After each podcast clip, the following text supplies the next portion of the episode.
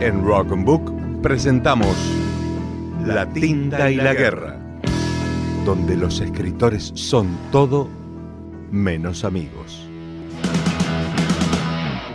Necesita un poco de aire.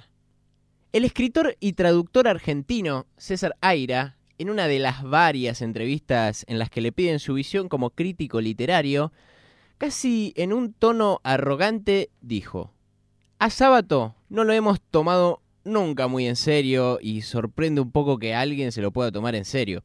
Es un señor que tiene aristas muy risibles, esa vanidad, el malditismo, malditismo que no condice con su personalidad. Es un señor perfectamente racional que juega al maldito.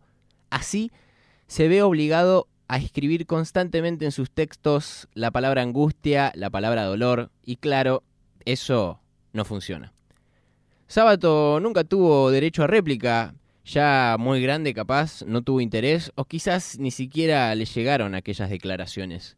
Lo que sabemos es que la justicia es divina y viene por otros lados. El 19 de marzo, en una entrevista en La Nación hecha a un icónico rockero argentino, Carlos el Indio Solari, cuando le pidieron opinión sobre el traductor Aira, contestó lisa y llanamente, es un vendehumo.